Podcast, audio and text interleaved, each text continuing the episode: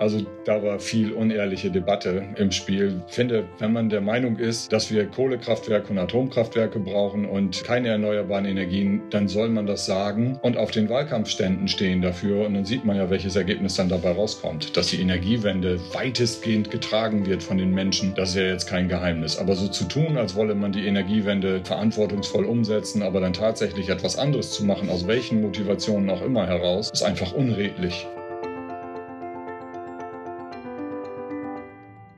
Herzlich willkommen bei Let's Talk Change. In unserer Podcast-Reihe diskutieren wir mit relevanten Entscheidungsträgern, inspirierenden Innovatoren und spannenden Visionären, welche Rolle Technologien, Geschäftsinnovationen, Politik und Medien für den Wandel der Wirtschaft und Gesellschaft in Richtung Nachhaltigkeit haben. Mein Name ist David Wortmann.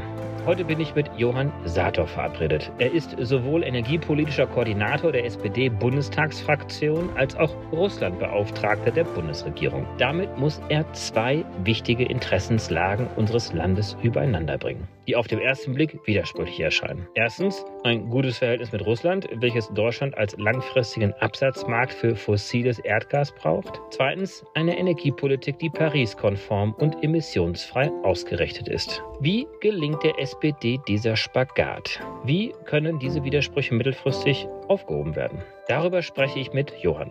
Er verrät uns, wie real und konkret in Russland heute über die Einspeisung von grünem Wasserstoff in das europäische Gaspipeline-System überhaupt nachgedacht wird. Ich spreche mit ihm aber auch über den Zuspruch, den er aktuell im Wahlkampf erfährt und wie es ist, Deutschlands sozialdemokratischsten Wahlkreis zu verteidigen. Welche Erfahrungen hat er mit dem Koalitionspartner der CDU in der vergangenen Legislaturperiode gemacht? Und was sind seine Herzensprojekte für Klimaschutz und Energiewende in der kommenden Legislaturperiode? Freut euch auf ein sehr spannendes Gespräch mit Johann Saathoff in dieser Episode von Let's Talk Change.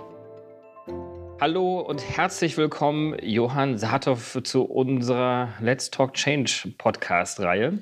Ja, moin David. Moin, moin. Oben aus dem Norden, du bist gerade im Wahlkampf unterwegs. Du bist der zweite Sozialdemokrat, den wir jetzt in den letzten Wochen hier im Podcast haben. Wir machen ja so eine kleine Podcast-Reihe, um die einzelnen Parteien und auch Kandidaten zu porträtieren. Gerade so ein bisschen mit der Fragestellung Richtung Klimaschutz, Energie, Verkehrswende, Mobilität, Naturschutz und so weiter und so fort. Matthias Miersch war hier vor einiger Zeit und jetzt bist du da. Wie geht's dir denn im Wahlkampf gerade? Kommt dir gut voran? Ihr müsst doch wirklich sehr erfreut sein, oder? Also der Wahlkampf ist im Moment eine einzige Wertschätzungsdusche, das muss man schon sagen. Also die Genossinnen und Genossen sind gut drauf, es läuft eigentlich sehr, sehr gut und es macht auch Spaß. Und gerade unsere Themen, die wir heute ansprechen wollen, Klima- und Energiepolitik, ist auch etwas, was im Zentrum steht. An den Ständen. Die Menschen sind in dem Bewusstsein, dass sich was verändern muss und suchen nach der Partei oder nach der Parteikonstellation, der es am besten gelingen könnte, die Menschen auch mitzunehmen auf der Energiewende. Ich habe in der Vorrecherche gesehen, du hast ja auch einen relativ dankbaren wunderbaren Wahlkreis, nämlich ein Wahlkreis, der seit 49 immer als Direktkandidat die SPD hat gewinnen können. Und ich glaube, du hast bei der letzten Wahl ja auch das beste Ergebnis überhaupt eines Sozialdemokraten reinholen können. Ist das denn noch zu toppen? Was waren das? 49 Prozent, knapp 50 Prozent? Das weiß man nicht, ob das zu toppen ist. Wahl ist Wahl. Und ich finde es richtig, um jede Stimme zu kämpfen. Und das mache ich gerade rund um die Uhr in allen möglichen Formaten. Und so habe ich es früher auch gehalten. Und wenn es dann getoppt wird, ist es super toll aber wenn es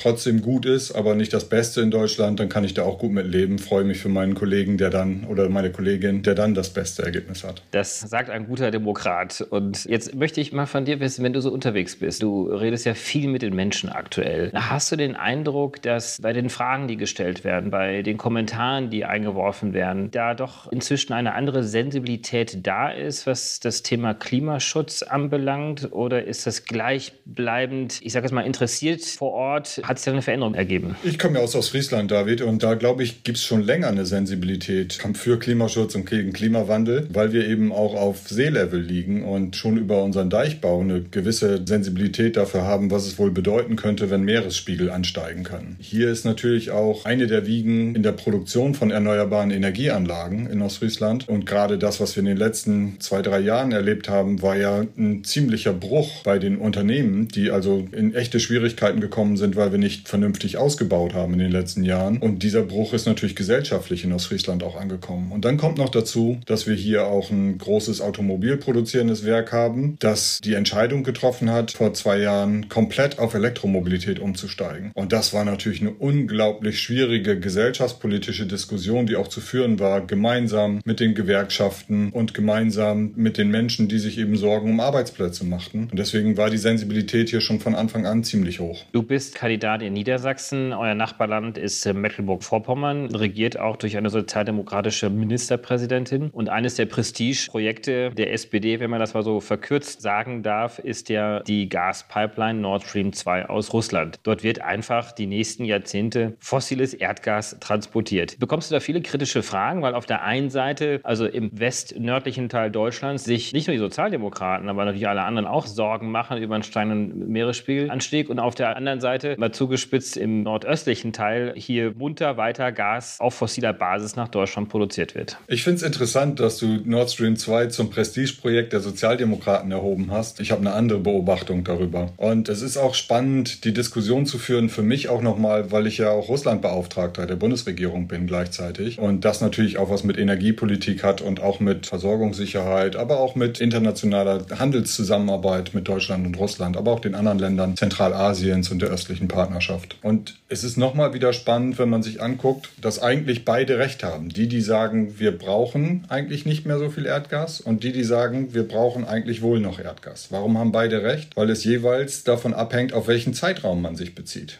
Wenn man sich auf den Zeitraum von jetzt bis, sage ich mal, Anfang der 30er Jahre bezieht, werden wir mehr Erdgas brauchen. Da bin ich ziemlich sicher, weil wir auch möglichst schnell aus der Kohle raus wollen. Wenn wir dann nachgucken, ich sag mal 2035 spätestens fortfolgende bis 2045, wenn wir dann endgültig klimaneutral sind, dann werden wir weniger Gas brauchen. Wenn ich über Gas spreche, dann meine ich Methan. So, diese Leitung dient auch der Versorgungssicherheit und der Diversifizierung der Gasquellen Deutschlands. Ich wohne an der niederländischen Grenze. Ein Drittel unserer Gasversorgung Versorgung stammt aus den Niederlanden und fällt in den nächsten Jahren weg. Komplett auf Null. Und die Alternativen dazu wären LNG-Importe, wo auch immer her. Ich will das jetzt gar kein USA-Bashing daraus machen. Wären norwegische Importe, die wahrscheinlich dann irgendwann Ressourcen in der Arktis finden müssen dazu. Oder weiß der Geier, wo sonst her. Und ich glaube, dass es eine gute deutsch-russische Wirtschaftsbeziehung war, die auf Energieimporte aus deutscher Perspektive heraus dann auch aufgebaut war. Und das Potenzial für erneuerbare Energien in Russland ist enorm. Also ich habe das mal ausgerechnet, mehr als das tausendfache der installierten Wind-Onshore-Kapazität in Deutschland haben wir in Russland. Und man braucht, wenn man aus Onshore-Windenergieanlagen Energie produziert und daraus Wasserstoff macht, einfach Infrastruktur und eine Pipeline, die Methan transportiert, ist auch relativ einfach umnutzbar, um daraus grünen Wasserstoff zu machen und damit eine sichere Energiepartnerschaft auch in Zukunft zu haben, damit wir in gegenseitiger Abhängigkeit, aber auch in gegenseitiger Freundschaft miteinander im Frieden weiterleben können für unsere nachfolgenden Generationen. Du bist Russlandbeauftragter der deutschen Bundesregierung, auch ein sehr prestigeträchtiges Amt und auch ein sehr wichtiges Amt, würden wir wahrscheinlich alle sagen, weil natürlich die Beziehung zu Russland eine sehr wichtige Beziehung ist. Jetzt ist das Argument natürlich, grünen Wasserstoff perspektivisch über Nord Stream 2 zu transportieren, immer Teil des Narrativs. Gibt es denn da schon konkrete Besprechungen, die du auch als Russlandbeauftragter führst, konkrete Projekte, die angeschoben werden oder auch, ich sage jetzt mal, harte Signale von der russischen Seite, dem wir vertrauen können, dass das auch so irgendwann mal realisiert werden würde? Ich bin in dieser Funktion seit etwas mehr als einem Jahr und meine Aufgabe ist ja, die zivilgesellschaftliche Zusammenarbeit zwischen Deutschland und Russland zu pflegen und auszubauen. Und deswegen habe ich natürlich ganz viele Kontakte zu zivilgesellschaftlichen Organisationen. Weiß nicht, ob man sie NGOs nennen kann, aber ich würde sie jetzt mal so nennen auch. Und natürlich zu politischen Stiftungen und so weiter. Und was mir wichtig war, und ich glaube, es ist auch nicht ganz zufällig, dass ich als Energiepolitiker dann Russland-Koordinator geworden bin. Was mir wichtig war, ist ein Bewusstsein zu schaffen in den Ländern Zentralasiens, äh, östliche Partnerschaft und Russland dafür, dass wir 2050 kein Öl mehr verwenden werden und auch kein Erdgas mehr verwenden werden. Das, weil es also jetzt ganz oft über Krieg und Frieden, über Macht und Nichtmacht haben entscheidet, nämlich hat man ausreichend Ressourcen an Öl oder Gas in seinen Ländern, wird in 2050 eine ganz andere Welt sein. Das Öl der Zukunft wird Wasserstoff sein. Wasserstoff aus erneuerbaren Energiequellen. Und das wäre jetzt falsch zu sagen, dass bei all den Gesprächen, die ich so führe, jetzt plötzlich die Erkenntnis von einem Tag auf den anderen kommt, oh, Herr Saathoff hat uns angerufen, jetzt setzen wir auf Wasserstoff. So einfach ist es nicht. Aber ich habe in diesem Jahr schon auch eine deutliche Bewegung festgestellt. Also zum Beispiel auch darin, dass wir deutlich machen, wir wollen keinen Wasserstoff, der aus Atomkraftwerken produziert worden ist, sondern wenn wir Wasserstoff abnehmen, nehmen wir grünen Wasserstoff ab. Und wenn man sich mal die Erklärung des Präsidenten zum Beispiel anguckt, in dem vergangenen Jahr, wie Wasserstoff plötzlich in den Erklärungen von oben herab eine Rolle gespielt hat und zunehmend auch grüner Wasserstoff eine Rolle spielt, dann ist das schon interessant. Es gibt auch ein paar hoffnungsvolle Projekte, denn man muss wissen, dass die Zivilgesellschaft auf der regionalen Ebene auch sehr, sehr interessiert ist an Themen Klimawandel, an Themen wie Erdüberhitzung, Auftauen von Permafrostböden und auf lokaler Ebene schon eine ganze Menge passiert. Das heißt, ich glaube, dass es uns gelingen wird, relativ einfach und zügig auch zu zeigen, dass bei allen Schwierigkeiten, die wir auch miteinander haben, die zweifelsfrei vorhanden sind und die auch nicht besser geworden sind in den letzten zwei, drei Jahren, wir aber eine gemeinsame Perspektive haben, wir auch gemeinsam den Kampf gegen den Klimawandel angehen müssen, weil wir alle Interesse dafür haben, dass unsere Kinder und Enkelkinder noch überleben können. Jetzt bist du ja auch nicht auf dich alleine gestellt, Johann, als Russlands Beauftragter, um die Botschaften in Russland zu verbreiten, sondern es gibt ja auch ganz klare politische Entscheidungen, beispielsweise von der Europäischen Union. Das Fit for 55-Programm, wo ja auch ganz, ganz klare Signale kommen. Und es gibt Wahlprogramme der SPD, es gibt Wahlprogramme der Grünen und anderen Parteien, mit denen ihr möglicherweise dann eine Regierung auch eingehen würdet, wenn die Zahlen so passen. Das heißt, da gibt es ja ganz, ganz starke Signale aus Europa, aus Deutschland Richtung Russland. Hast du das Gefühl, dass das ernst genommen wird, dass man dort deswegen auch umsteuert, versucht eher ein Stück weit auch nochmal gegenzusteuern und vielleicht auch die Europäer und die Deutschen nicht ganz so ernst zu nehmen. Also ich würde ganz gerne so ein bisschen Gefühl dafür entwickeln, wie real ist es denn auch, dass gerade dieser große Wirtschaftsraum sich dort bewegt? Also ich bin seit 2013 im Deutschen Bundestag und natürlich Mitglied der SPD-Fraktion. Und ohne da jetzt zu sehr aus dem Nähkästchen zu plaudern, kann ich, glaube ich, ohne ein Geheimnis zu verraten, sagen, dass es auch 2013, 2014 innerhalb der eigenen Fraktion noch Kritiker gab, ob der Kohleausstieg was Gutes ist, die behauptet haben, es sei überhaupt nicht möglich, 100 Prozent erneuerbare Energien im Stromnetz zu integrieren, die diesen Weg falsch fanden und dieses auch ihren Wählerinnen und Wählern dann vor Ort gesagt haben, was ihnen ja nochmal doppelt Schwierigkeiten machte. Das heißt, wir haben ja auch einen Erkenntnisprozess gehabt. Wir haben ja nicht sofort quasi alles umgeschmissen und gesagt, jetzt geht's weiter. Und genauso gilt das auch für andere Länder. Also dieser Erkenntnisprozess ist in anderen Ländern natürlich genauso wie er in Deutschland auch erstmal entstehen musste. Und ganz wichtig dafür sind die zivilgesellschaftlichen Organisationen. Und ich sehe das, will mal gar nicht auf Russland beziehen. Zum Beispiel in Kasachstan gibt es eine ganz starke Bewegung, deutsch-kasachische Universität, die sich damit beschäftigt und die nochmal eine Perspektive dafür entwickelt, was haben wir eigentlich für Ressourcen erneuerbarer Art. Da ist es nochmal besonders kribbelig für mich auch, weil die Regierung in Kasachstan sagt, Mensch, wir könnten uns auch vorstellen, jetzt mal ein Atomkraftwerk zu bauen. Und ich glaube, da kommt es auf Zivilgesellschaften an und da würde ich meinen Beitrag gerne dazu leisten, jetzt eben nicht die Fehlentscheidung, die wir auch getroffen haben und bitter bereut und bezahlt haben, jetzt in anderen Ländern nochmal machen zu lassen. Und deswegen hilft es nur, Kommunikation auf allen Ebenen, Zivilgesellschaft zu stärken und dann dafür zu sorgen, dass man zunehmend mehr und mehr Freunde hat, die sich vorstellen können, mit erneuerbaren erneuerbarer Energien die Lebensgrundlagen unserer nachfolgenden Generationen zu sichern. Und da entdecke ich Bewegung. Nicht nur in Kasachstan, sondern auch in Russland. Und das ist ein dickes Brett, das wir zu bohren haben, alle miteinander. Aber es gibt keine Alternative dazu. Bist du zu diesem Thema auch mit Gerhard Schröder im Kontakt? Nun, Gerhard Schröder ist Sozialdemokrat. Wir kennen uns schon lange. Ich war vor meiner Zeit als Bundestagsabgeordneter auch Bürgermeister. Und ab und an treffen wir uns natürlich auch bei bestimmten Veranstaltungen und tauschen uns aus darüber. Ja, also es gibt Gespräche, aber es ist jetzt nicht so, dass wir quasi jede Woche miteinander telefonieren und versuchen, irgendwas voranzubringen. Er ist ja auch ein freier Mann und darf ja auch tun lassen, was er möchte. Die Frage habe ich deswegen nochmal gestellt, weil er natürlich auch eine starke Stimme in Russland ist, aber natürlich auch in Deutschland im sozialdemokratischen Umfeld für die Russland-Themen. Und die Zuhörerinnen und Zuhörer sind ja auch alle sehr informiert hier, wissen ja auch, welche Rolle er dort spielt. Aber ich glaube, wir können froh sein, dass hier die SPD mit dir ja auch einen großen Fürsprecher noch bei Energien hat. Wie einfach ist es dir, du hast so ein bisschen darauf angesprochen, seit 2013 bis jetzt im Deutschen Bundestag. Es gab möglicherweise damals noch sehr viel mehr Skeptiker, als es heute der Fall ist, was beispielsweise eine hundertprozentige Versorgung durch erneuerbare Energien anbelangt. Was hat sich verändert? Wie kam es? Ist der Druck größer geworden? Hat man einfach gesehen, dass die erneuerbaren Energien es doch können? Die Kosten sind gesenkt worden und man hat mehr Vertrauen gefasst? Also ich glaube, dass so im tiefsten Inneren der Kritiker der Energiewende eigentlich schon auch das Bewusstsein dafür vorhanden war, dass all die Argumente, die vorgetragen werden, also 100 Prozent Erneuerbare sind nicht integrierbar oder wir haben keine ausreichende Netzinfrastruktur oder die Speicher sind eben noch nicht da und so weiter. Also alles, was wir an Argumenten gehört haben, ich glaube, dass die Kritiker schon wussten, dass diese eigentlich nicht tragen. Es ging eigentlich um was anderes. Es ging um die Angst vor Strukturwandel, es ging um die Angst davor, dass Menschen Arbeitsplätze verlieren und deswegen vielleicht Demokratie nicht mehr tragen wollen, zu denen abwandern, die eben nicht im demokratischen Feld unterwegs sind, sondern die mit ultrarechten Parolen Wähler fischen. Und diese Angst muss man ja auch ernst nehmen. Deswegen finde ich, ist der Weg ja eigentlich genau der richtige, den wir gewählt haben, die verkürzte Bezeichnung Kohlekommission einzusetzen, wo aus der Zivilgesellschaft heraus die Menschen sich Gedanken darüber machen, wie kann man eigentlich einen Kohleausstieg organisieren mit einem Datum, das zu nennen ist. Jetzt haben wir ja sogar zwei Daten. Mit einem Datum, das zu nennen ist und das sicherstellt, dass die Strukturwandel nicht so sind, dass die Menschen sich alleine gelassen fühlen, sondern dass sie mitgenommen werden auf dem Weg der Energiewende. Und das hat natürlich auch eine ganze Menge Druck rausgenommen bei denjenigen, die sonst gegen die Erneuerbaren oder gegen die Erreichung von Klimazielen oder gegen die Energiewende in sich auch waren. Und das hat befriedigt. Unsere Aufgabe war dann, und das war nochmal schwierig, aus dem Ergebnis der Kommission dann auch einen Bundestagsbeschluss zu fassen, weil,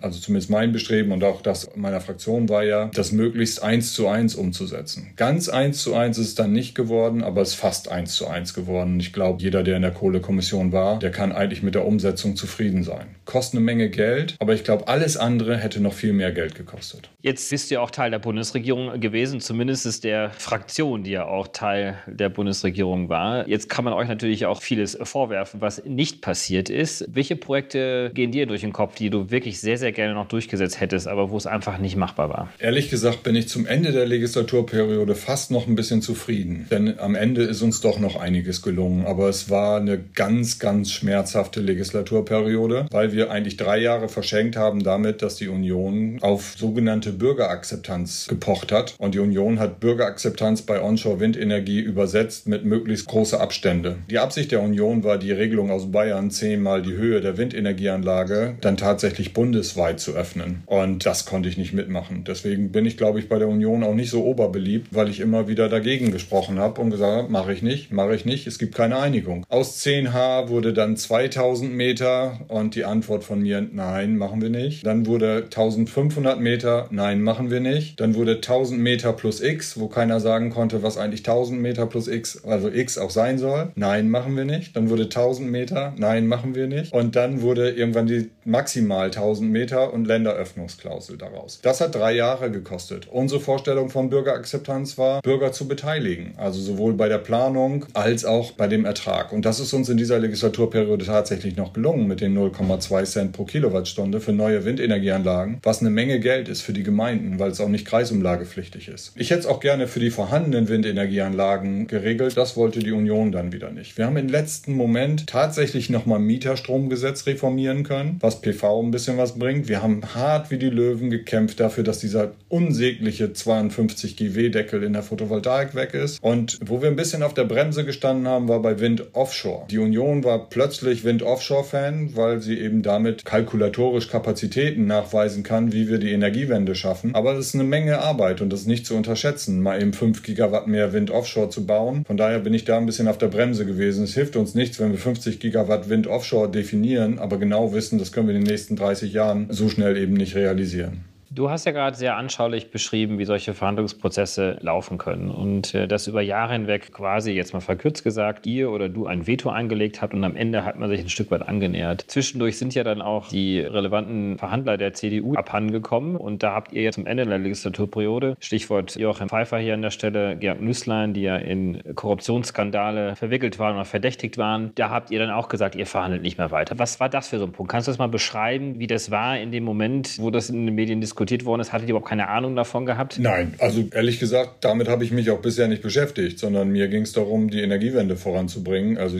ich, mache jetzt keine strukturierte strategische Feindbeobachtung oder gucke mir an, was meine Mitbewerber da dann tatsächlich an Nebentätigkeiten haben. Das war für mich tatsächlich überraschend. Und es war ein Stück weit Wegfall der Geschäftsgrundlage, weil wir einige Wochen dann nicht mehr in der Lage waren zu verhandeln. Wir hatten einfach keinen Verhandlungspartner mehr. Und die, die uns dann genannt wurden, die waren auch, ich sag mal, nicht sofort bereit und auch nur bedingt in der Lage, dann sich in die komplexe Materie so schnell einzuarbeiten. Also von daher war das schon ein bisschen schwierig. Da kam es natürlich auch auf unsere stellvertretenden Fraktionsvorsitzenden an, die ja nicht gewechselt haben auf beiden Seiten, die sich dann darauf verständigt haben, dass sie miteinander doch noch etwas hinkriegen wollen. Demokratie ist Kompromiss. Demokratie heißt natürlich, dass man sich auch irgendwie annähern muss. Jetzt wäre es natürlich aus deiner, eurer Perspektive wünschenswert, mit einer möglichst großen Mehrheit eine SPD-geführte Regierung auch anzuführen. Das haben natürlich die anderen Kollegen als Wunsch auch. Wenn ich mir die Gespräche der letzten Episoden mal rekapituliere, ich habe mit Andreas Jung gesprochen, ich habe mit äh, Lukas Köhler gesprochen, ich habe mit Michael Theurer gesprochen, ich habe mit Anton Hofreiter gesprochen, Oliver Krischer und so weiter und so fort. Ich meine, du merkst schon an den Namen, das sind natürlich jetzt die Akteure, die relativ progressiv und ich sage jetzt mal fortschrittlich innerhalb ihrer Parteien auch sind. Und mir geht es gar nicht so sehr darum, jetzt auch ein Bashing zu machen oder zu versuchen, jetzt irgendwie sich besser darzustellen gegenüber anderen Parteien. Aber wenn du mal von außen auf die CDU raufschaust, welchen Eindruck hast du dort? Gab es dort Bewegungen dennoch über die letzten Jahre hinweg, äh, mehr Erkenntnisse, mehr Wille auch zu Kompromissen? Nein, also um das von der energiepolitischen Warte aus zu beurteilen, kann ich sagen, dass ich es mit erklärten Gegnern der Energiewende zu tun gehabt habe, die auch keine eigene Vorstellung von Energiewende hatten und die auch nicht bereit waren, eine zu entwickeln. Nach dem Motto, Deutschland geht es gut und damit das so bleibt, deswegen sitze ich hier,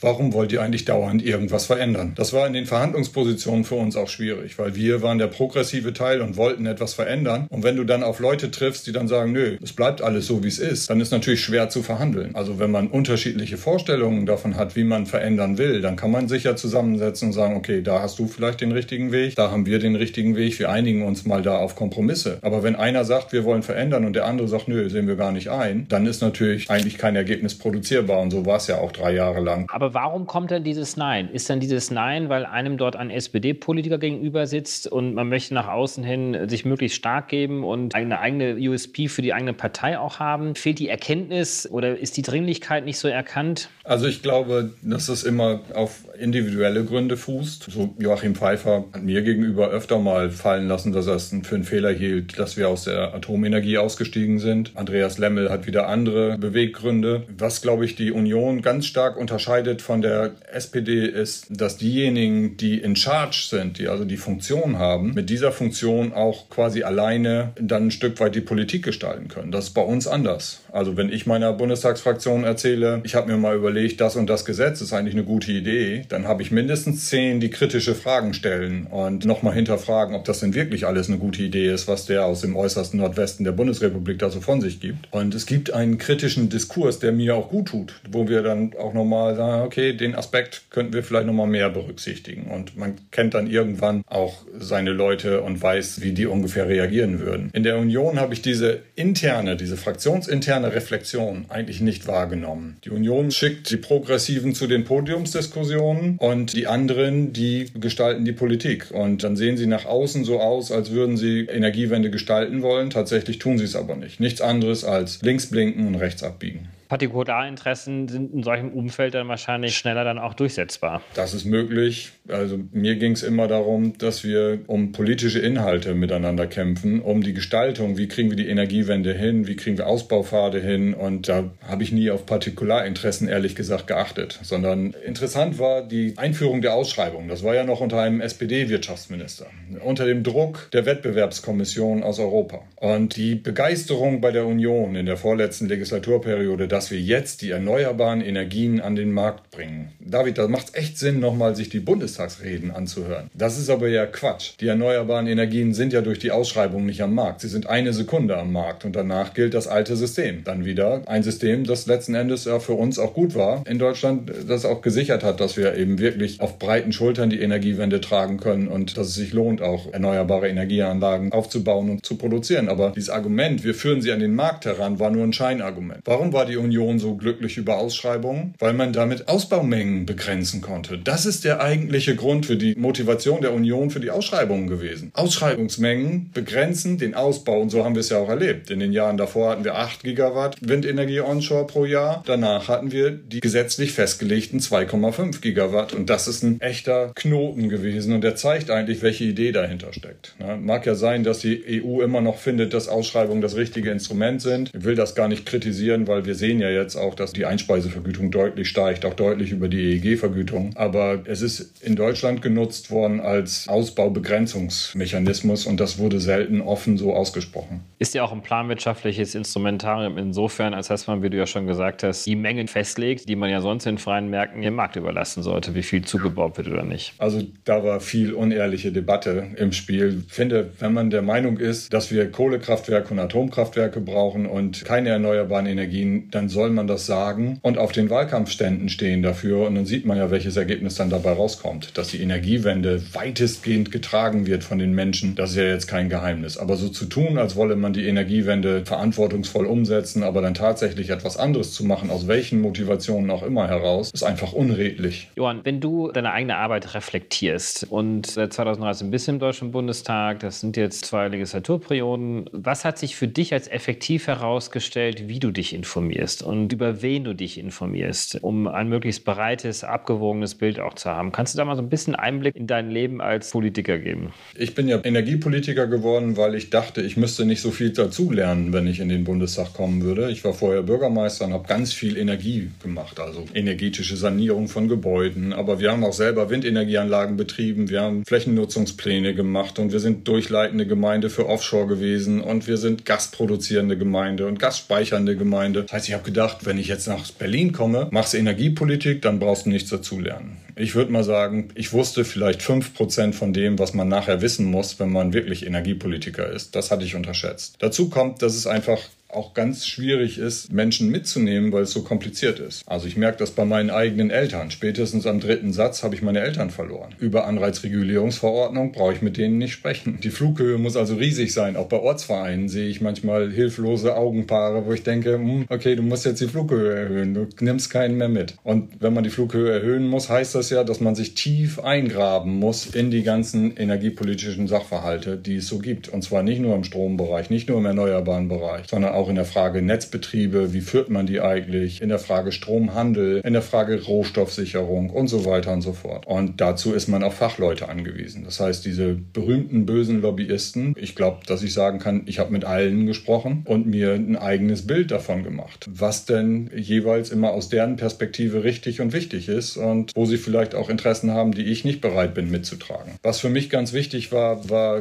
enger Kontakt, ein enges Netzwerk auch zu haben zu Agora Energiewende Energiewende zum Beispiel. Ich bin Mitglied im Beirat der Agora Energiewende, aber auch zur DENA, um dort nochmal mich austauschen zu können. Also das waren so die Punkte, die für mich wichtig waren, um mich einarbeiten zu können, um dann eben auch zu eigenen Erkenntnissen zu kommen und meine eigene Politik durchsetzen zu können, wo ich glaube, dass sie aus meiner Sozialisation heraus ausgestattet mit meinen Werten die richtige Politik ist, die ja dann auch nochmal in der eigenen Fraktion vertreten werden muss. Und da gibt es ja auch den ein oder anderen Energiepolitiker und Klimapolitiker, mit denen man sich auseinandersetzen muss, weil das Ganze, was ich mache, wird ja auch nochmal gespiegelt im Umweltressort. Das heißt, die AG Umwelt, die Kolleginnen und Kollegen, die dort sitzen, die haben vielleicht nochmal eine andere Vorstellung. Und so in der Gemengelage der Gespräche untereinander entwickelt sich dann für mich auch ein Bild, das ich A tragen kann und verantworten kann und B auch mit meinen Mitteln durchzusetzen versuche.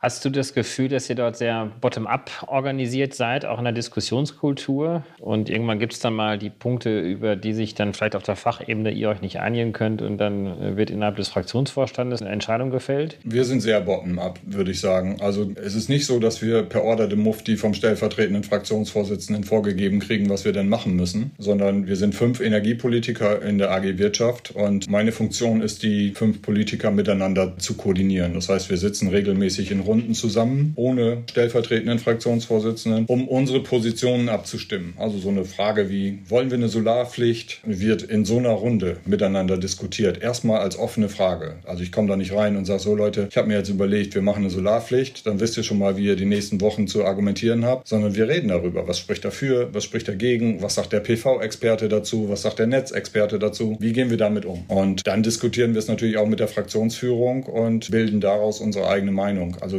Es ist ein unglaublich angenehmes Klima. Ich will damit nicht sagen, dass ich mich in allen Punkten durchgesetzt habe, aber wenn ich mich nicht durchgesetzt habe, dann weiß ich, dass das ein fairer Dialog war, ein Diskurs, der verantwortungsvoll geführt wurde und der eben im Zweifel noch nicht so weit war, wie ich das eigentlich haben wollte.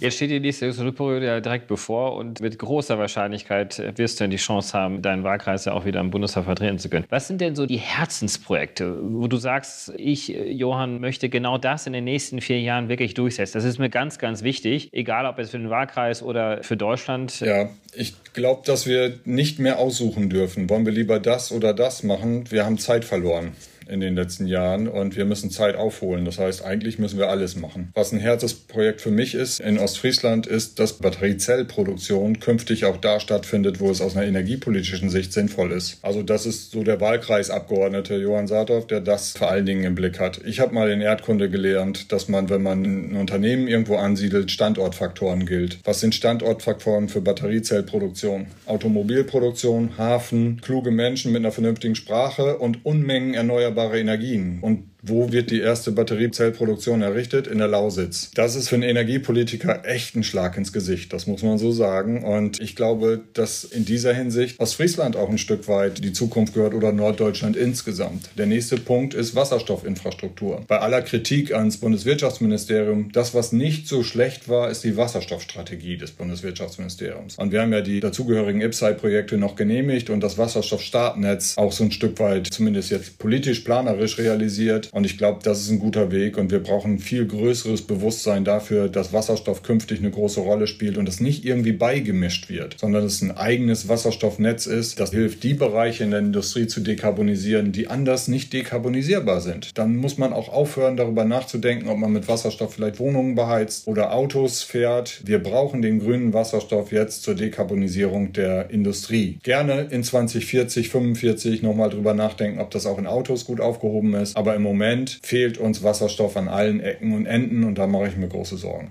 Wunderbar. Ja, ich bedanke mich wirklich für ein sehr tolles Gespräch, Johann. Es hat mir wirklich sehr viel Spaß gemacht. Du hast schöne Einblicke gegeben in, in ein bisschen in den Alltag hinein, auch in die demokratischen Entscheidungsfindungsprozesse innerhalb deiner eigenen Fraktion, aber natürlich auch für Entscheidungen mit dem Koalitionspartner. Wie ist denn die Wunschkoalition für die nächste Bundesregierung für dich? Ja, das ist schade, dass du die Frage stellst, David. Ich dachte, ich komme drum rum. Die typische Politikerantwort ist, wir kämpfen dafür, dass wir alleine regieren können.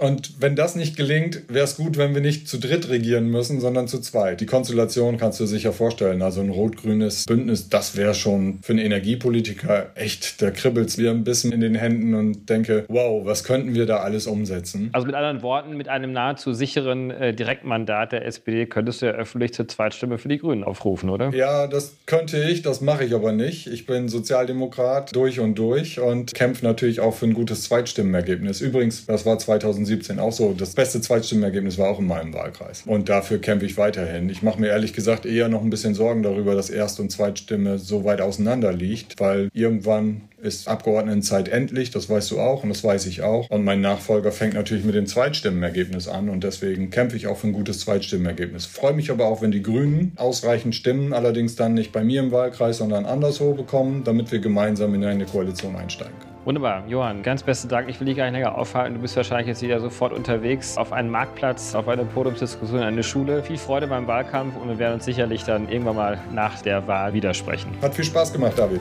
Alles Gute für dich. Tschüss. Herzlichen Dank fürs Einschalten. Wir hoffen, dass Sie beim nächsten Mal bei Let's Talk Change wieder dabei sind. Dieser Podcast wird realisiert durch DWR ECO, einer internationalen Cleantech-Beratung für Kommunikation, Politikberatung und Geschäftsstrategien.